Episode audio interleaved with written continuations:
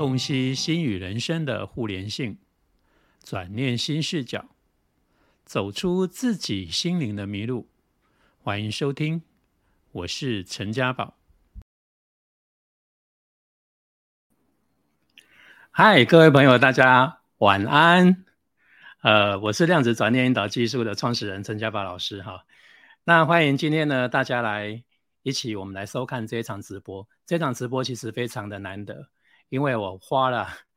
无数的时间啊，终于争取到呃蔡慧君医师啊，能够一起来做这个直播。那因为蔡医师呢，他本身他是一个非常专业的医师，呃，他具有中西医的一个资格哈。那我们来看一下他的简历。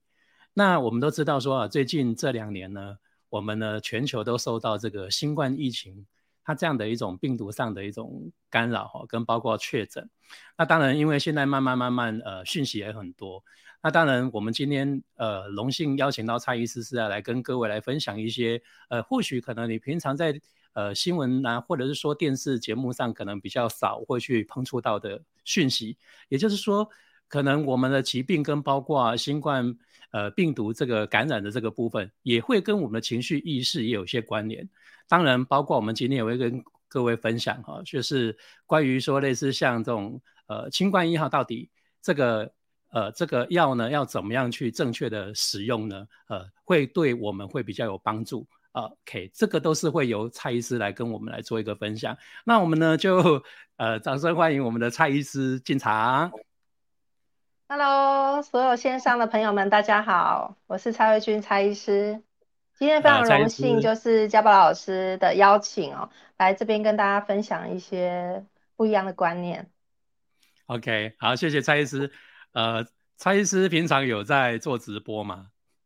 呃，比较少，比较少，比较少。OK，所以我们今天也非常的荣幸哈，就来跟蔡医师就是一起来做这个直播。所以，我们今天的主题就是要跟呃所有的就是朋友啊，就是要来谈一谈，就是有关于双防护力。那为什么叫双防护力？因为除了我们的肉体健康一定要好好照顾一样以外，我们的情绪、心念其实它也是一个很重要的关键。对吧？没有错。那我我想要请教一下蔡医师哈，以你的专业啦哈，因为我相信说，呃，你的那个呃，就是呃，这个从医的经历跟时间也相当长，对吧？大概有几年了？哇，这讲出去大家都知道我年纪，其实真的蛮蛮长的啦。大概我我我这样算一算，大概也将近二十年的时。二十年以上有了吧？嗯，二十年以上哦，那相当有经验哈。那您本身自己也是有有有自己的诊所，对不对？呃，对我目前在台中大业路的这个莲花中医诊所，在这边有门诊，对。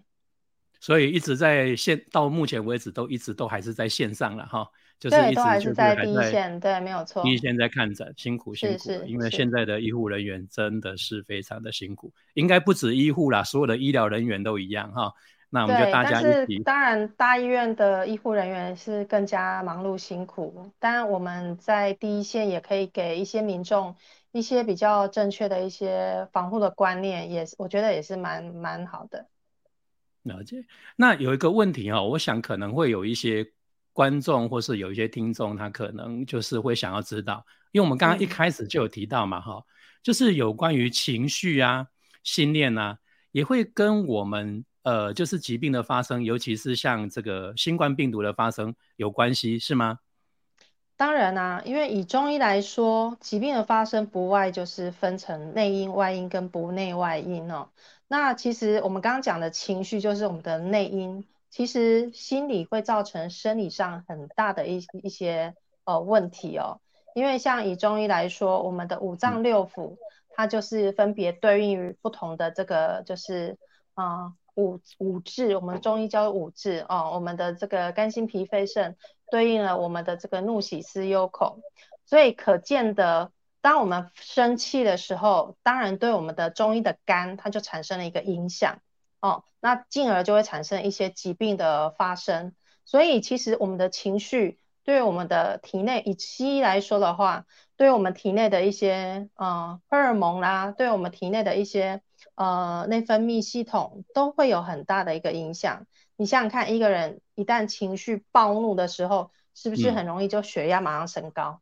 没错。然后有的人可能就甚至产生了这个头痛，甚至产生了失眠，或者是肠胃的一些状况出来。那有的人。其实蛮常见，就是呃大肠肌躁症，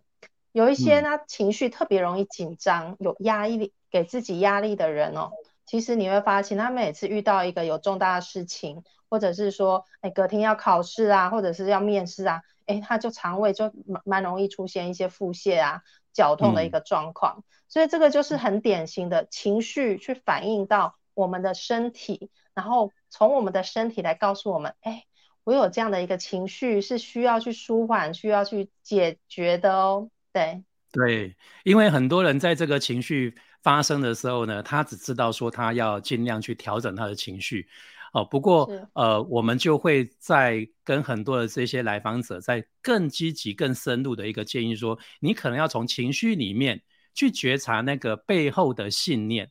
因为你背后的那个信念一定是你。呃，在从小到大，整个在对待处事、处理事情当中的一个价值观跟观念，可能你那个价值观有偏差，但是没有去修正，所以导致现在你在现实生活当中遇到了一些呃类似符合你这个会有恐惧的这种心念出来的时候，你的紧张、焦虑那个情绪就出来，所以你在控制的时候，在压抑的时候，它会有一点辛苦，所以转心念其实也可以转情绪，对吧？其实嘉宝老师讲的非常正确啊，你你刚刚讲的那些价值观、那些信念，其实就是我们的一些认知。我们对于一些事物，我们发生的时候，我们的第一第一个马上立即的一个反应哦，呃，就好像以这个新冠肺炎来讲好了，有的人对于新冠肺炎，他会觉得说，哎，这个他会非常紧张，情绪压力很大，甚至。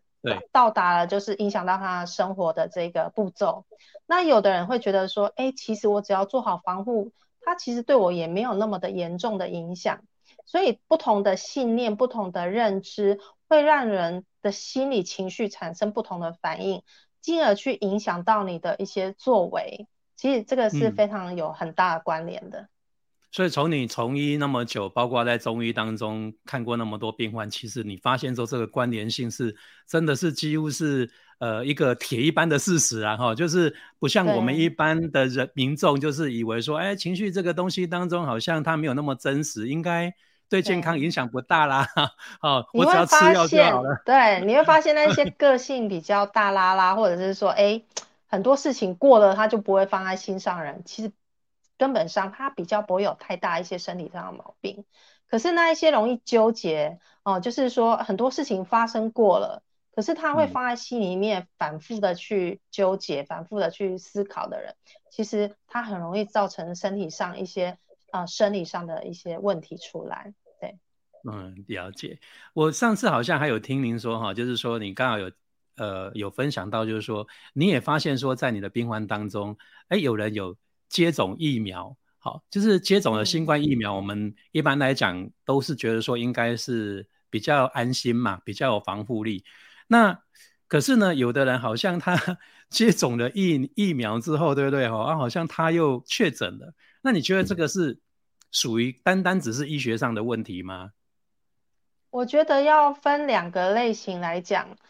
我觉得要有一个很正确的观念，就是说，我们就算是接种了疫苗，可是我们一些基本的防护观念还是要有。你不能认为说，哎，我今天接种了疫苗，我就是无敌铁金刚。我今天出去跟人家去参加很多人的聚会，然后不戴口罩，或者是说，哎，就四处，呃，就是去。呃，可能去参加很多的活动，那基本上你这样子中标几率还是非常高啊，尤其是现在的感染率那么的高。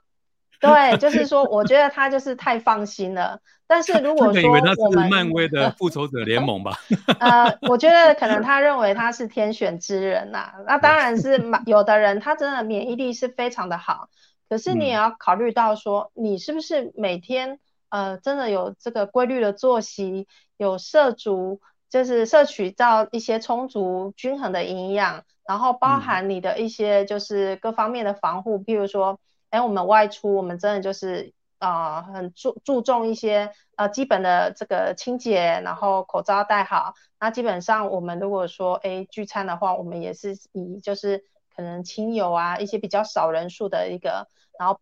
维持一个安全的社交距离为主，那这样你当然就不是也不用过度的去担心自己可能会产生什么样的一个问题。但是如果说你本身就是已经呃疫苗，就是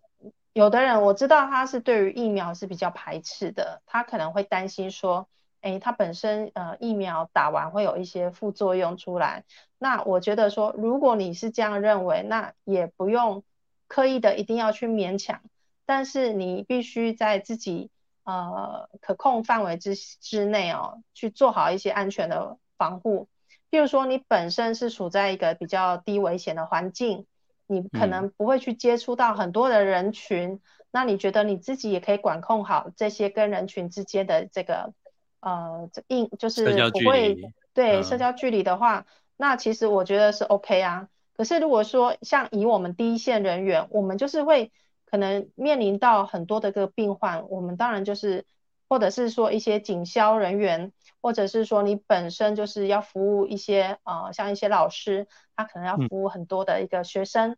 他他本身有一一一定的这个社会责任嘛，那我觉得哎他可能就是呃必要去打基础的一些疫苗，然后因为一方面是保护自己，其实也是保护你的一个。就是不管是你的职场上的同事，或者是你的这些客户，其实对他们都是很大的一个保护。那甚至有的人家中他有一些慢性病，或者是一些老老人啊，或者是说有一些婴幼儿，他们本身是不能打疫苗的。我觉得我们要一个就是同理心，就是哎，你可能要自己做好防护，因为你要避免把这一些呃病菌哈。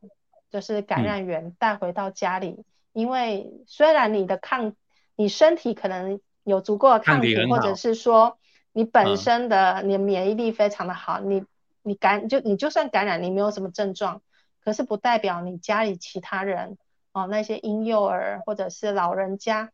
他不会跟你同样有这样的一个那么好的防护力，所以我觉得这个都是必须要将心比心的地方。没错，我记得我有看过有一个呃报道哈，就是有讲到说，当时那个在古代的时候啊，那时候印加民族啊，他们本身就是呃活呃生活的很好嘛，然后后来西班牙人来了，那因为西班牙来了之后没多久哈，那个呃印加民族就慢慢慢慢后来就被灭亡。那当然，他们并不是只有单纯因为战争，是因为西班牙来人来的时候呢，带了就身上可能有一些病毒，但是可能西班牙人他们自己本身当时免疫系统各方面对这个病毒是有抗体的，可是呢，那些印加民族是没有，所以那时候就哦得了很多的病，结果就造成很多人的死亡，哦，就类似像这样的一种情况。就是说，我们可能抗体很好，但是有时候我们周遭的家人并不一定跟我们是一样的。对啊，你看我们我们我们长到这个年纪，我们已经经历了不知道几千几百种这种病菌病毒的一个就是感染过，我们其实体内都有无数的抗体。可是那些婴幼儿，嗯，他根本。没有接触过嘛，他没有任何防护力啊，甚至有一些还不是喝母奶的哦，喝母奶还有一些母亲的抗体在里面，所以这些都是要比较特别注意的地方。了解，好，刚好现在有朋友问哈，他有问到两个问题哈，他问到第一个问题是说，哎，如果说确诊了以后要如何保养预防长新冠？嗯嗯，然后第二个问题他是问到说。那如何保养？就是愈后的咳嗽，就是说他如果说这个呃确诊以后，对不对哈？然后好了，那他要怎么去做这个保养，预防这样的一种情况发生？对，因为现在确诊的话，基本上民众在家里是可以视讯拿药，那然后包含我们的这个中药清冠一号，呃，一本上基本上它是一次给五天哦，五天的剂量。那它里面的成分就是有一些清热解毒，然后有一些就是呃改善你的一些风热咳嗽的一些症状。那因为清冠一号它里面的这些中药的复方成分，它是可以呃避免我们呃新冠病毒它的这个肌蛋白就是直接跟我们人体的细胞做就是接触，所以呢，它对于我们这个呃改善。就是尤其是一些轻症，你刚开始只是初期感染，甚至没有任何症状，还是说你只有很轻微的一些感冒的症状，你赶快去吃哦，它的防护力其实是效果非常好的。那你大概吃完五天，其实呃基本上症状应该就是会改善非常的多。那如果你后续还有一些，譬如说可能还有一些咳嗽，或者是说。还有其他身体肠胃的其他症状，是可以就是再搭配一些科中，哦，就是科学中药，然后然后医师根据你的症状来辨证论治开药给你。我觉得后续只要就是调养一段时间，嗯，就是让你身体的这些基本上的感冒症状都好的话，基本上应该不太会有一些这个后遗症或者是长新冠的这个问题。那如果说你愈后如果还有咳嗽的症状，代表你这个肺部的一些疾病还没有好，那可能里面还有一些痰啊，或者是说还有一些这个呃我们的这个病毒还没有完全的根治的话，那我会建议你就是把服药的时间拉长一点哦，就是服药到你自己觉得身体各方面都完全的恢复为止。对，嗯，那清关。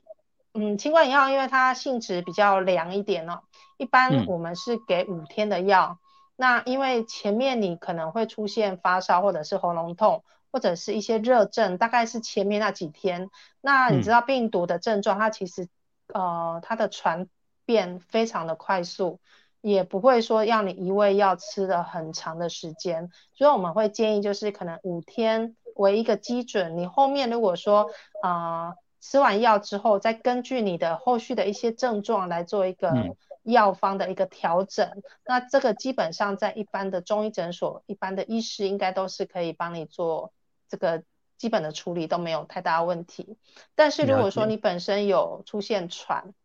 嗯，或者是你的血氧低于百分之九十四，那我会建议要赶快去处理，就是可能除了搭配西药，然后可能也要赶快送急诊。然后赶赶快去处理这样的一个呃，可能预防你心肺功能衰竭的一个状况，这样。了解，好，那蔡医生，那我再追问哈，请教就是说，像一般呃，我以我们个人的经验呢，有时候我们去看医生啊，不管是中医或西医，呃，可能有一些病症，就是特别医生会交代，就是说，哎，现在你这个病症跟包括你在服用这个药物的过程，可能有某一些食物或者是某一些类别的饮食一定要特别注意。那您刚刚有提到就是有关就是新冠病毒。病毒现在确诊这个部分嘛，那包括就是我现在在呃治疗或者说预后已经预后了，在这个预防的期间当中，那饮食方面当中有没有要特别什么要注意的，或者说呃我您刚刚也有建议到说有呃如果说还没有感觉到说完全肺部的部分当中是呃完全的康复的话，好还有一些状况就是继续在服用那个清冠一号嘛，那也就是说呃在服用清冠一号的这个期间。那，呃，对于饮食有没有什么特别要注意到的？可以跟我们线上的朋友分享一下。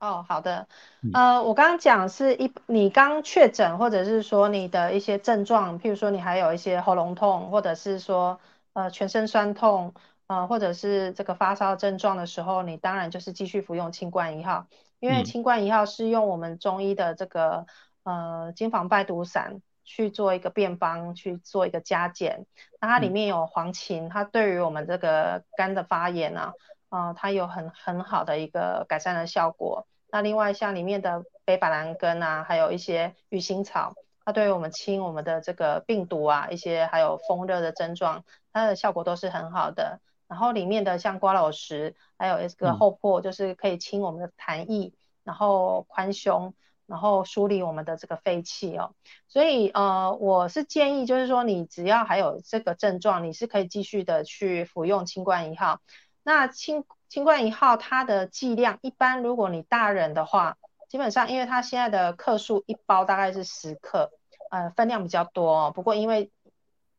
针对你这个急症的话，我觉得这样的剂量是 OK。那如果说你家里有小朋友，或者是说，哎，这个体重比较轻的一些，体重不到四十的，会建议就是说，以可能以十公斤为一个基准点，就是你大概如果十公斤，你大概就是服用那一包大概四分之一的量。那如果是二十公斤，你就是服用二分之一啊。那如果本身大概是三十公斤，你大概就是服用呃四分之三的量。那如果你本身已经到四十公斤以上的话，你可以服用一整包是没有问题的。那你服用一段时间，如果说你体内已经完全没有任何热症，比如说没有发烧、喉咙痛，甚至有的人他吃了肠胃会觉得太冷，甚至有出现一些腹泻的状况，嗯，你后面就可以开始。加一些其他中药做一个药方的调整，那这个可以到时候视讯，或者是说，哎，可能到你附近的中医诊所去拿药，嗯，医师会根据你的一些，比如说你有肠胃的状况，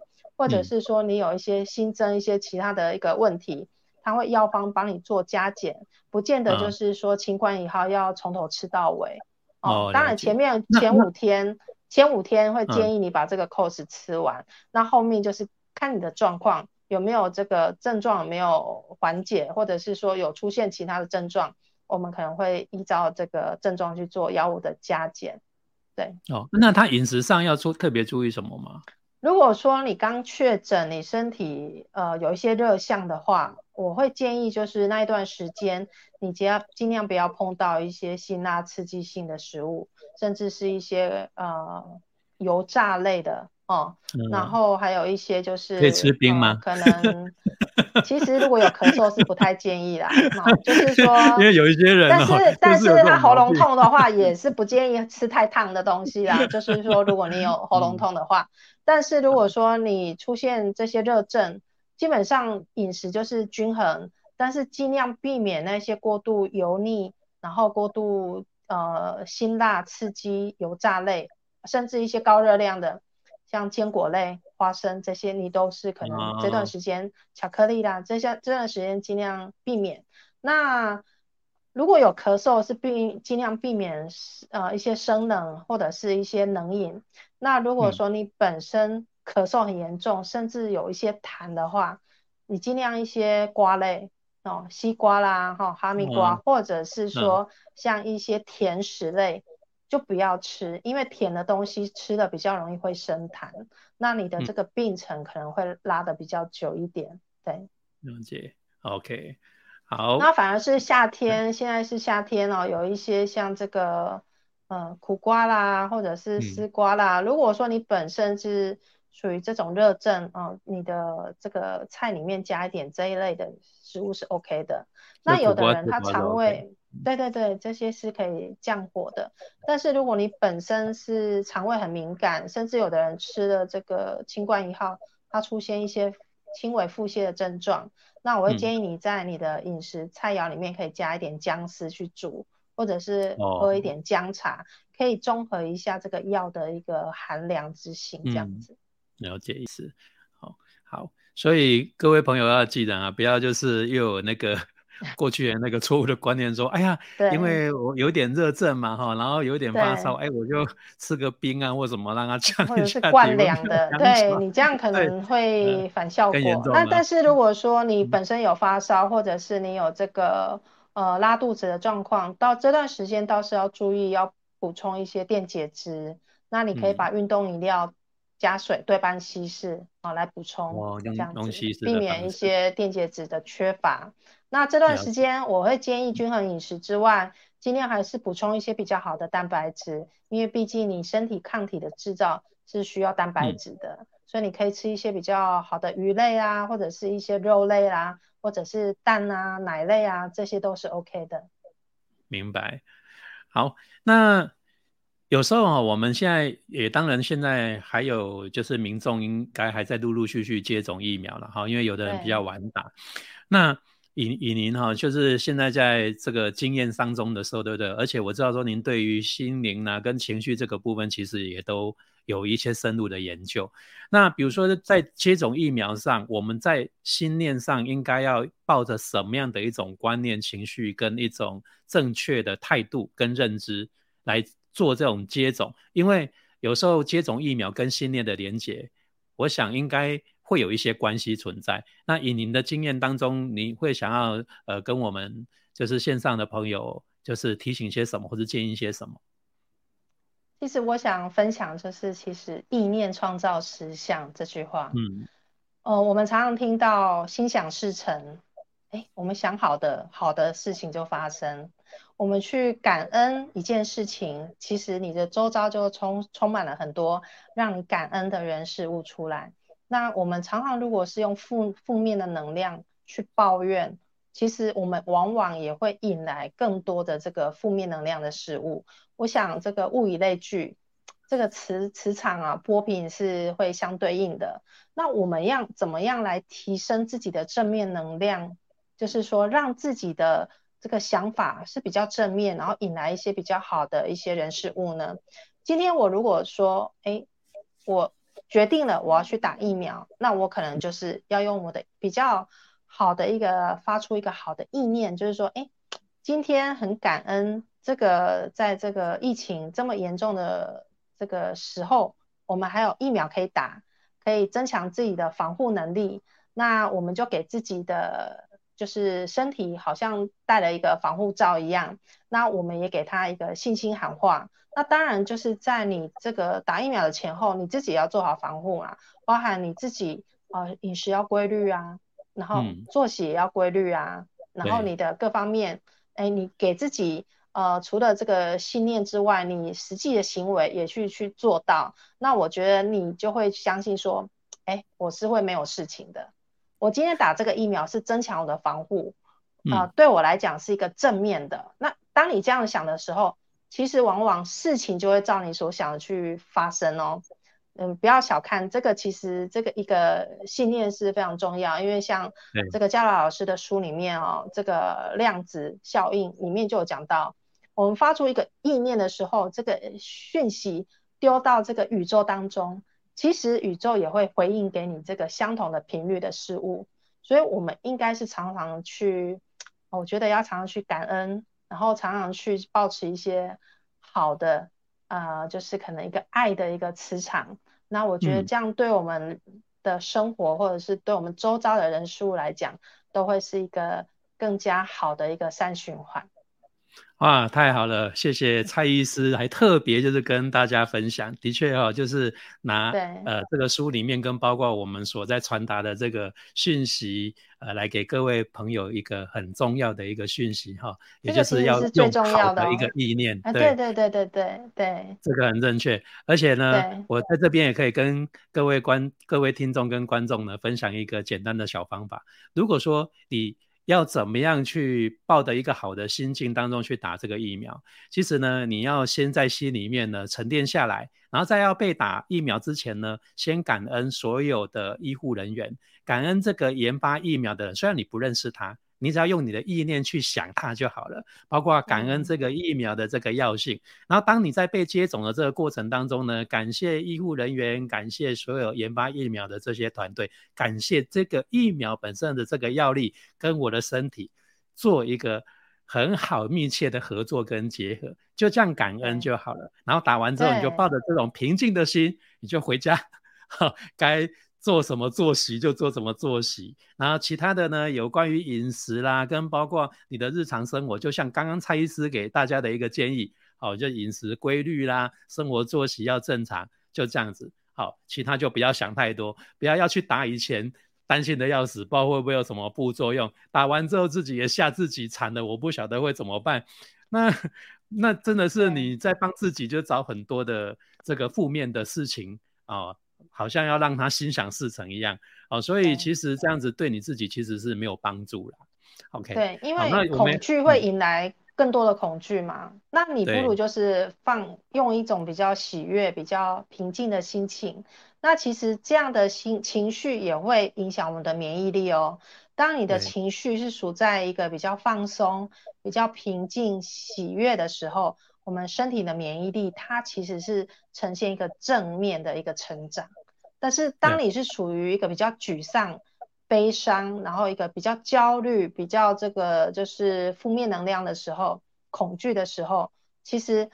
我们的免疫力也会降低。所以为什么说平常就保持这种很开心？你可以做一些让你开心的事情。如果说你听音乐，或者是你画画，或者是你唱歌啊，你你在家里看一部电影，或者是说，哎，你你可能就是呃跳舞啊，或者是呃做什么事会让你开心，那你就去做。那平常就是让你自己觉得，哎，我是放松，我是开心的，这个对我们身体的健康其实有很大的一个帮助。是的，是的，所以今天有来听的朋友，我告诉你赚到了，因为我们这一场直播完了之后就没有留存档，就 很多刚刚蔡司分享的，或者说我跟大家就是分享的一些小方法，其实它都很实用。看你现在没有在线上没听到，没有赶快做笔记抄下来，你就太可惜了哈。好，那像那个我记得就是以前老一辈哈，或者说以前的古人也曾经有这样的一段话，他说哈，伸头一刀。缩头一刀，对不对？听起来好像有一点俗啦，但是我觉得这个心态其实某个层面来讲就是一种接纳。就像刚刚蔡医师有提到，就是这个心念上的问题。这个伸头一刀、缩头一刀，就是说我不要再把焦点摆在那个恐惧上，反正我就接受接受这个事实，我就好好的专注在我自己现在当下的情况就好了。其实会让自己的情绪跟心念会稳定下来。所以打完疫苗，你既然已经决定去打。好，不要打以前，好怕的要死啊！打的时候也很紧张恐惧，打完之后又更害怕。那你等于你只是肉体在做这个行为，整个过程你的心念都是处在恐惧，其实对你一点帮助都没有，而且还很容易让你心想事成。事成的不是 安全，事成的是危险。OK，对对 啊，好，那先呃，我记得就是还有就是有时候我会收集到有一些朋友的一些问题哈，他有提到就是说。假设了哈，如果说我们呃，因为现在我们的呃社会的这种家庭结构跟过去比较不太一样，有的可能是小家庭，好，就是可能就是他只有跟小孩住在一起，那有的甚至就是因为现在工作的关系，那可能就只有夫妻两个人。可是呢，有些人他的家庭本身就是比较呃成员比较丰富，比如说会跟家人，好，类似像三代同堂，那也就是说我可能上面有长辈有父母，那。年龄都到了所谓的就是比较接近这种高风险群的，好，然后家中我又有比较小的孩子，甚至现在目前来讲，有的太小的孩子吗？对，就是三明治，就太小的孩子还现在还没办法打疫苗的这种情况当中，对，那我是属于就是中间的那个被夹三明治的那个族群，那个夹心饼干，对，对我在心念上应该要注意些什么？蔡蔡医师，你有什么要跟？啊，我们线上的朋友建议。其实我觉得，当然这这个世代就是你上有高堂，下有幼小要照顾，当然会比较辛苦。然后我就像我刚刚讲的，其实你要特别注意自己的防护力，所以你要给自己足够的休息、足够的营养，让自己培养好的免疫力。那我觉得你的信念也是非常重要，你要相信你的，你跟你家人都不会有事，你们就是你们都没有事情。那你依照这样正常去生活，这样正常的去作息，就算万一不小心确诊了，你还是把它当成就是说，哎，我就是得到了一个感冒，好了之后我就产生了抗体，也不要过度的去就是给自己太大的一个压力，对我们就是照正常的一个程序来做就好了。那当然是如果说我们可以避免于这个。呃，确诊当然是最好的，但是我周遭有很多的朋友，他可能是无症状确诊哦，那他在这个过程当中，他做好这个防护，不要让自己去影响到家人，然后甚至就是做注意自己的营养跟休息，然后好了之后，就是一样正常的工作，没有任何的一个后遗症，所以我觉得说你就算确诊了，你的心态。还是要非常的正确，别不要因为确诊你产生一种好像很自卑或者是自我责怪，因为你这种自责啊的这种情绪啊，其实也会造成你免疫力的降低，然后一方面来讲也会产生会让你的身体产生更大的压力，可能原本三天就好，搞不好拖的拖了很久十几天，甚至有的人你看有的人确诊完了好了又又中，好了又中。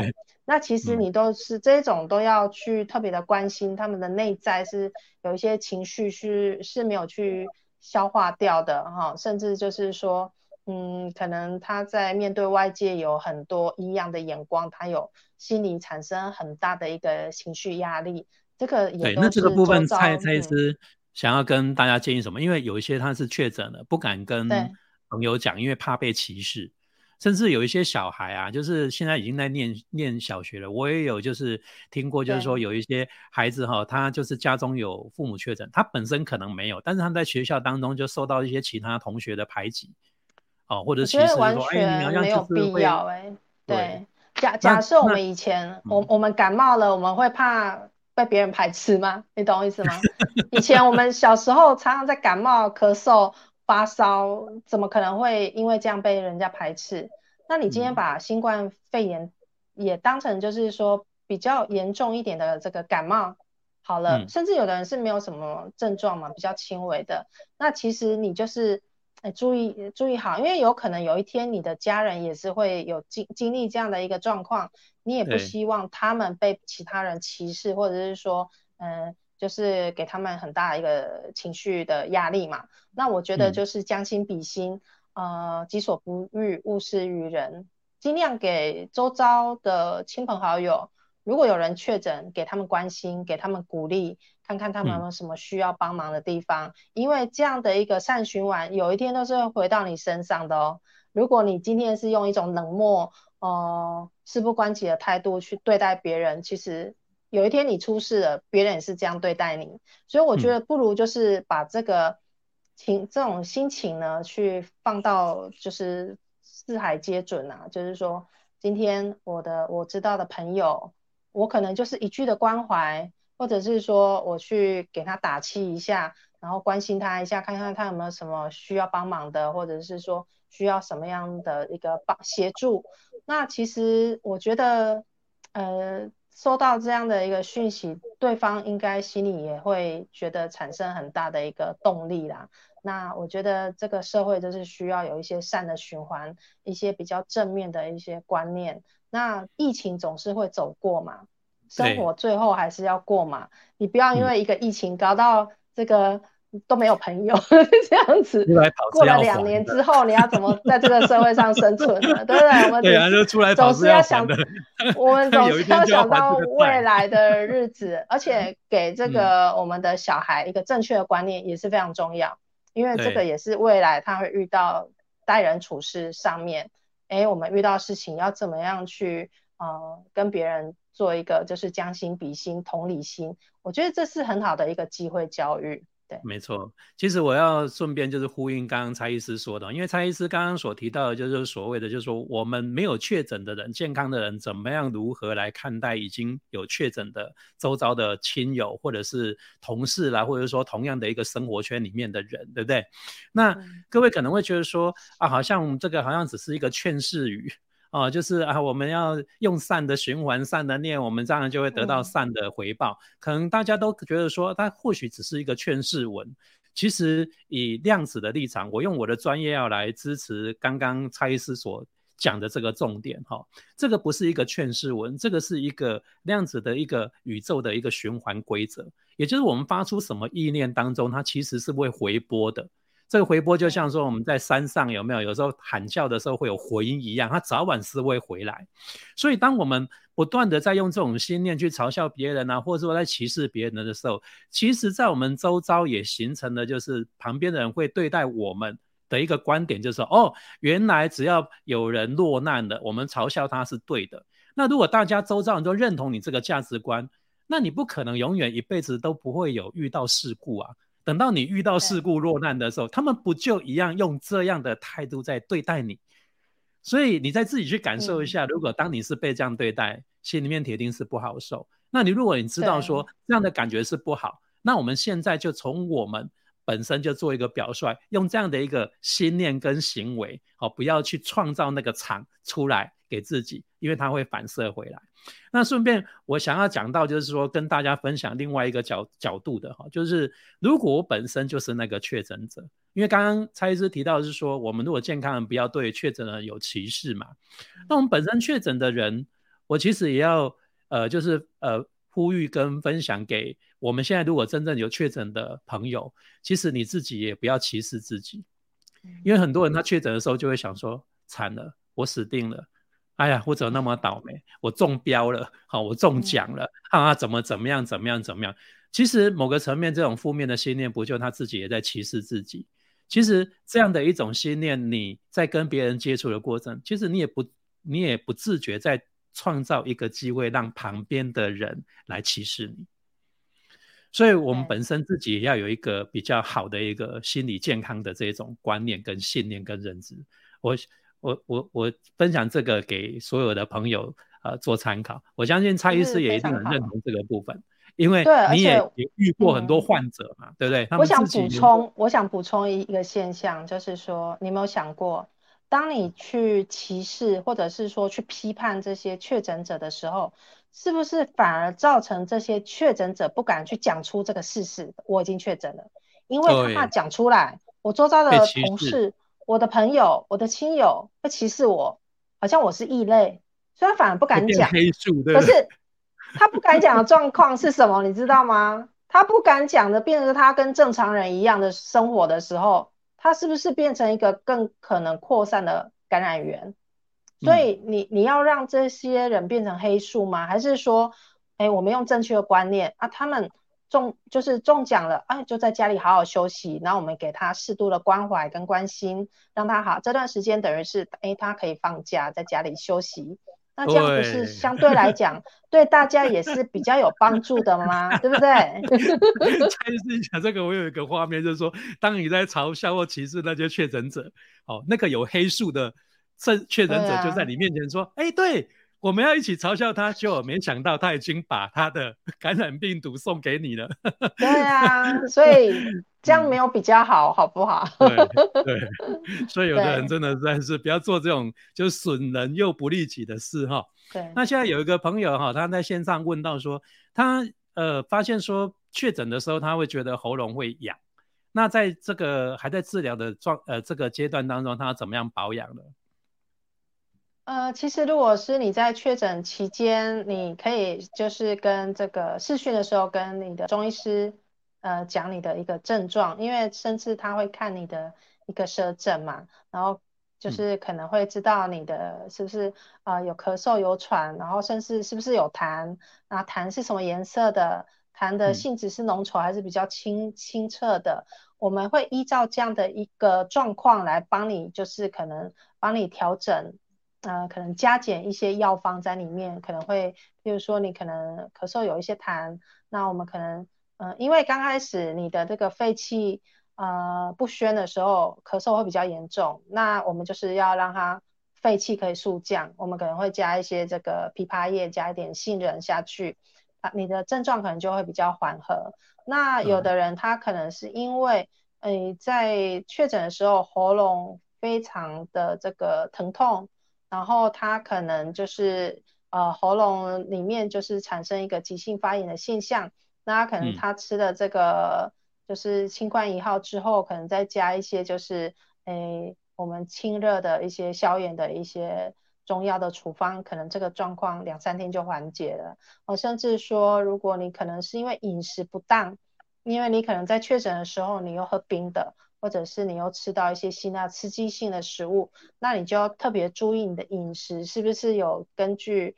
刚刚所说的去做一个调整呢？所以其实我们呃，如果说有这些症状，第一个你先检视你自己的饮食状况是不是正确的，然后第二个呃，你可以跟你的视讯的这个医师反映你有这样的一个状况，那医师可以在你的药方帮你做一个加减，然后第三个就是说你可能平常再注意一下一些生冷、一些冰的东西，尽量不要去喝。那如果说你喉咙就是痒的状况比较明显，你也可以喝一些温开水，哦，或者是说你可能，嗯，家里可能有一些这个，嗯，可能有人有一些什么像八仙果的，或者是一些比较含着喉咙会比较舒服的，你也可以就是，呃，搭配的使用看看，这个都是 OK 的。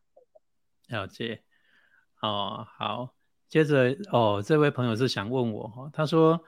有的的确是如蔡医师说的哈，确诊以后的咳嗽是因为压抑情绪跟压抑，诶，跟压力所导致的。那怎么转念呢？我觉得说，呃，我想要建一个很很重要的一个简单的一个观点，说我们所谓的讲转念，并不是说啊，我只要去想好的或是开心的。因为你在刻意的去找寻快乐的同时，其实你已经在暗示你自己本身的基础就是不快乐，不快。乐，所以你才对你才需要就是用这。种你有缺乏，你才去寻找，对。对，就像说哎什么缺什么补什么嘛，你特别去补那个东西，就代表你在暗示你自己你缺乏那个，所以应该要怎么转念？应该是要先去观察，反问一下自己，就是说我到底在害怕什么，或说我压抑的到底是什么？我最近是什么样的事情让我感受到压抑？好，把这个事情当中很呃忠实的把它就是回想起来，然后在回想这个事情的时候，再问自己：我为什么选择用这样的方式去对待处理这个事情？除了我现在目前的处理方式，我能不能能够让我自己有权利选择另外一个方式去处理？其实呢，在这个过程当中，你已经在帮自己转念了。怎么说呢？因为当你愿意去承认自己那个不足的时候，你的自我防卫的心其实就会比较松懈，没有那么坚固。那没有那么坚固的时候，你的负面情绪其实相对的，它的能量跟指数等级就会往下降。那当你开始又在反省以及在探索自己的原因的这个过程当中，你就变成是用一种接纳跟开放的心在看待自己，所以在这个时候，你的负面情绪跟信念其实都会指数会降得比较低。好，这个是最简单的一个分享给各位的一个方式。好，当你如果愿意选择重新有一个新的选择处理那件事情的方式，其实某个层面来讲，你的。负面情绪指数当然就会降到很低。当然了哈，如果说你本身所回想的这个压抑的事情本身它那个能量太强，就是这个给你的这个负面的这种情绪能量太强，那当然我建议你就一定要找专业的人士，比如说你可能要找我们的专业引导师啊，哈，语谈老师，或者说你可能要来上一些有关于这方面的专业课程。啊，就像说我如果说只是小毛病，当然我可以靠我自己的呃。生活作息的调整跟饮食的调整来恢复我的免疫力，然后让这个疾病的状况当中缓解，对不对？可是如果我这个病症当中有点太严重，我当然就要去找蔡医师啊。当然，如果已经产生身体上的一些状况，搭配吃药是比较快速的，但是你还是要去找你的根源，因为这个是避免它日后再复发嘛。那我稍微补充一下，其实我们所谓的疾病哦，所谓的疾。其实其实代表的是什么？内心的挂碍，病是我们产生在我们肉体上的一个病症。所以通常如果说你有急性的一个咳嗽，通常啦，往往百分之八十大部分的原因就是你有话没有讲，或是你有话不敢讲，或是不能讲。那你不如去思考一下，你到底有什么话是放在你心里面不敢去讲出来的？你好好的去跟自己对话一下，也许你会找出一个答案。各位朋友有没有听到？如果说现场还有我们的同学，我告诉你，我们刚好过两天要上高阶课程，里面就有一个单元在讲到身心疗愈密码的时候，有一个疾病的信念，就跟蔡医师现在讲的是一模一样。可是蔡医师没有来上过我们的课哦，他也不知道我教材里面有讲了什么或写的什么。我里面就有写到，如果说有喉咙的问题、咳嗽的问题。会跟你长期压抑有一些话没有讲的，或者是不敢讲，对那个心念太强有关。你看是不是一样？好，所以这个都有根据的哦，不是我自己一厢情愿自己乱编造的。刚好谢谢蔡医师刚好帮我们就是佐证的这个部分哈。OK，好，那这边哈又有一个朋友他提到了，当然我这个今天蔡医师是我邀请的。来宾嘛，所以我很希望能够由蔡医师来跟大家多分享一些这方面的观念哈。就他提到说，如果确诊以后，他后来长新冠了，因为他他现在这段话应写的没有很完整，应该意思就是说应该是好的啦。好，然后但是就是可能他转阴了，他已经 PCR 转阴，但是他那些症状还没有完全消除，就是说。可能后面还出现陆续有胸闷啊、胸痛啊、呼吸不顺，甚至喘的状况，对不对？对，那他要问的就是说，他有这些所谓的胸闷，就刚刚您讲的这些哈。那如果猜是引领过去就是这样子问诊的经验各方面呢，您会建议他要注意些什么自己的意识跟信念？因为他会有些什么样的关联？就你呃就是这样研究跟包括呃去这样的一种连接当中哈，你自己呃的经验当中，你呃要跟这位朋友呃建议些什么，或是要提醒些什么？其实哦。我们的胸腔主要最重要的两大器官就是心脏跟肺脏，所以我们产生胸闷或胸痛，我们要考虑的是排除掉就是心脏的问题或者是肺脏的问题哦。那以中医的对照来讲的话，呃，我们的这个怒喜思忧恐，当然我们的这个心脏跟我们的情绪有很大的关系。我们的肺跟我们的悲伤的情绪也有非常大的关系，所以当如果说人是处在一个比较，呃，我我我临床上我去观察很多心脏病的这个患者，他往往都是因为就是生气，但是没有出没有地方可以发泄，有气无处发啦，就是他生闷气啦，气在心里面啦。所以他常常会产生这种心脏的一些疼痛或者是胸闷的状况，因为他气就不顺嘛，气机不顺嘛。那我我知道我们的这个胸腔，我们的膻中穴，它就是跟我们的这个上焦跟下焦的一个连接有很大的一个关系哦，它位在我们的中焦的这个地方。所以其实如果说我们没有去这个，我们的气是淤积在这个胸腔的时候。我们其实很容易出现，就是有的人他气机不顺，他可能会产生一个什么头晕、头头眩晕，或者是说，哎，可能就是头脑就是好像胀胀，好像不清楚啊，或者是说我们的清气没办法上升，那我们的这个浊气降不下去，头头重脚轻的这个状况也有。那如果说你本身是属于那一种。比较容易就是悲伤，或者是说，哎，可能把情绪压力都就是压抑在自己的心心里面，就是说都不敢讲出来，那就是刚刚所讲的，会产生一些肺的问题。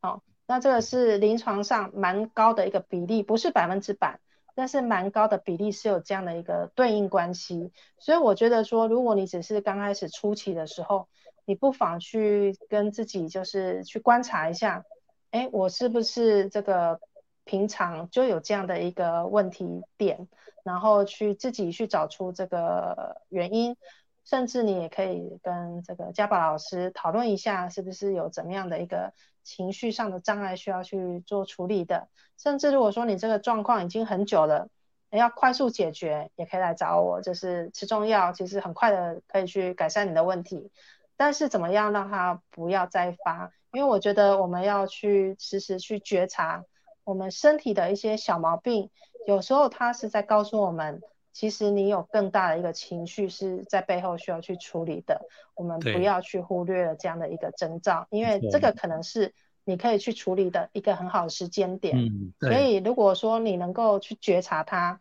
去处理它，你这样的问题就不会再出现，不会再发生，甚至不会再衍生到后面更严重的一个疾病出来。对。其实呃，因为现在大家都因为这个新冠疫情比较会呃，对于有一些呃过程当中都会比较有了解嘛哈。我常常就是说哦，其实情绪就是我们心念的快筛剂，就像现在在新冠快筛新冠一样，对不对？啊，你那个快筛剂一快筛就知道说你是阴性还是阳性。那我们的情绪就有点类似像这个快赛器，你当你有一些情绪上来，其实它等于就是两条线。你有一些信念当中已经是什么，已经是负面的，对不对？所以你那个信念的负面正在进行当中，它正在发作当中，它正在想跟包括在行动中，所以你那个情绪才会根据那个信念出来。那刚才是你有跟我们分享到说，像心脏啦，或者说肺部啦这个部分当中，就是会跟那个气有关系。好，那您刚刚讲到很好嘛，就是气在心里，对吧？好，我在这边要跟大家就是幽默一下哈，心脏里面人家是要装血液的，不是要装气的。那你 把气都装在心里面，当然就会有问题。当然，对不对？好，当然我讲的这个不是根据医学的概念啊，我只是用这个比喻啊，所以这个很有意思。古人的一句话叫做“气在心里”，对不对？你看气应该是在背部在呼吸用的，它怎么会往你的心脏里面去塞呢？所以就造成就是你就可能会有一些不正常的这种。我们不是常常看到连续剧都是这样演吗？有的人一生气，对不对？就你你你，结果就倒了，心脏病发，一句话都讲不完，他就就就再见了。所以其实。哎，我觉得这一口气其实蛮重要的，该释放出来的时候还是要把它释放出来，不要压抑，一直压抑在自己的心里面。其实我们的身体啊，说完再断气嘛，真的，对。其实有没有想，我不知道大家有没有想过，我们的身体服务我我们这么多年呢？我们有没有真的去关心他，去用心的去跟他对话，真的去去去跟他感恩一下？所以，如果说你真的也是用这样的一个心态去跟你的身体对话的时候，其实我觉得你会有很多的一个收获。对。我相信说，今天蔡医师呢，难得就是说 来接受邀请，在我们这个直播当中哦，跟大家分享很多，不管是医学上的一些简单，我们疾病上的一些尝试，包括就是我们心念上跟情绪上要去注意什么，他也一直不断的跟大家提醒。因为我相信说，医者父母心呐，每个医生当然都希望说他的患者啊，来看过几次。以后就能够永远维持一个健康的状态，总不希望就三天两头又看到他来，三天两头又看到他来，没有错啦，他是可以有挂号费，有这个药材费，但他心里面也会想的就是替你感觉到难过啊，是到底为什么你的病一直治不好？到底是他的治疗方式当中还要再提升，还是说真的还有什么其他的问题造成你这个病一直不好？他也不愿意一直看着你来啊，好，所以我相信说今天蔡医师跟大家分享这么多。呃，很精彩的一些讯息跟观念哈，真的就不要把它当做只是一个知识听完就好了。有些东西是很务实的，我们在生活里面可以去做的。那不妨也把我刚刚分享给各位的一些建议的一些呃小方法，有关于要关注情绪跟背后信念，以及蔡司有刚刚讲到的背后的信念，它的基础就是一种认知。这个也是我一直在强调的部分，一定要改变认知，改变认知，改变信念。你的情绪能改变，你的身体自然就顺畅，你的免疫力自然就会比较稳定。好，当然你见到蔡医师的机会就会比较少。好，这也是他来见我啦。我其实很多患者到最后都跟我变成好朋友，他们都是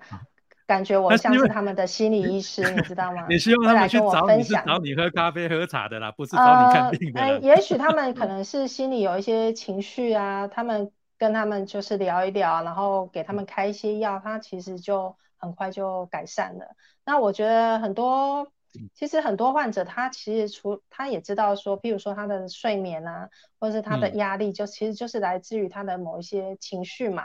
那其实有时候有人去倾听，或者是说有人给他开导一下，他其实就会比较容易去做一个转念。那这个也是对他们会有帮助的。那今天也非常感谢嘉宝老师的邀请，跟大家分享这一些我的一些想法，非常感恩啊！也谢谢，就是蔡医师，就是百忙之中哈这样来那。各位朋友哈，因为我们现时间很快就已经就是到时间了哈。那如果说各位呢想要就对蔡医师呢各方面当中能够更了解的，可以去欢迎追踪他的脸书哈。他的脸书有一个专门的有一个粉丝页的账号，里面有很多很丰富的有有关于健康的这些资讯，各位可以上网搜寻一下。尤其到是有什么样问题，对，也可以在我粉专上面留言，对。OK，我相信蔡医师只要有时间，他都很愿意就为各位解答哈。所以就记得去搜寻慧君健康日志啊哈。那有关于如果说各位对于就是情绪啊转念呐哈，跟包括心灵这个部分当中，想要再更深入的探索与包括我们对于生命的价值观认知上的问题，你也可以就是欢迎来搜寻我的这个粉丝页哈，就是搜寻呃量子转念陈家宝老师就可以找到了哈。那我们今天呢就很开心的，也很荣幸的邀请到蔡医师。那我们今天的这个直播就要到这里，要告一个段落，要跟各位说再见了。希望下一次有缘我们再见。谢谢蔡医师，谢谢大家，也谢谢幕后的工作人员，谢谢线上的大家，谢谢工作人员，感恩感恩，拜拜，大家都要健康哦。